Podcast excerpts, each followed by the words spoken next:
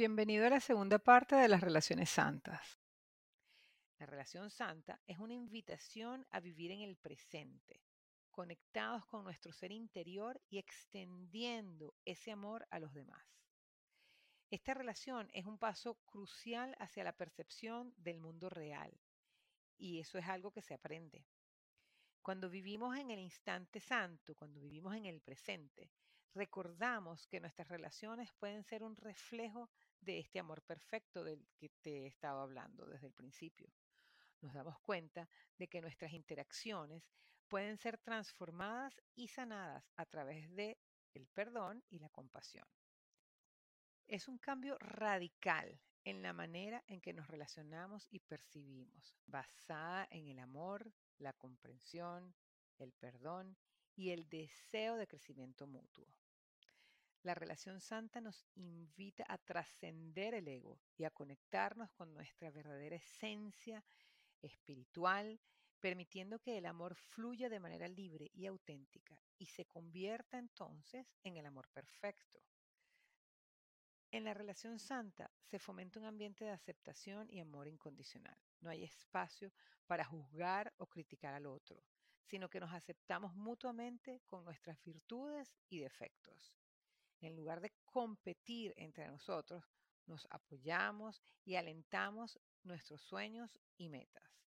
En esta relación valoramos la comunicación abierta y honesta. Nos escuchamos mutuamente con atención y respeto, buscando comprender y compadecer las experiencias y sentimientos del otro.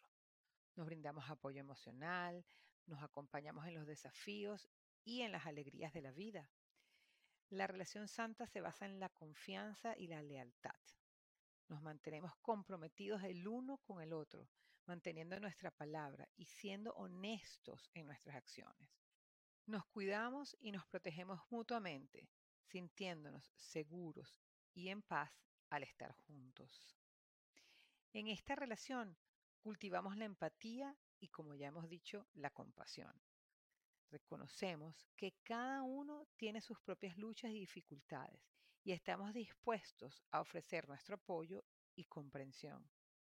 Nos celebramos mutuamente en nuestros logros y nos animamos en momentos de desánimo. Nos convertimos en un equipo, colaborando en la construcción de una vida plena y significativa.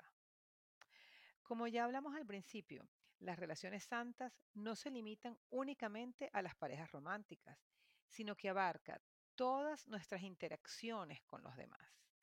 Es un enfoque que debemos aprender a aplicar en nuestras relaciones cotidianas con nuestros semejantes, porque así evitamos la manipulación y la decepción y nos esforzamos por construir la confianza mutua.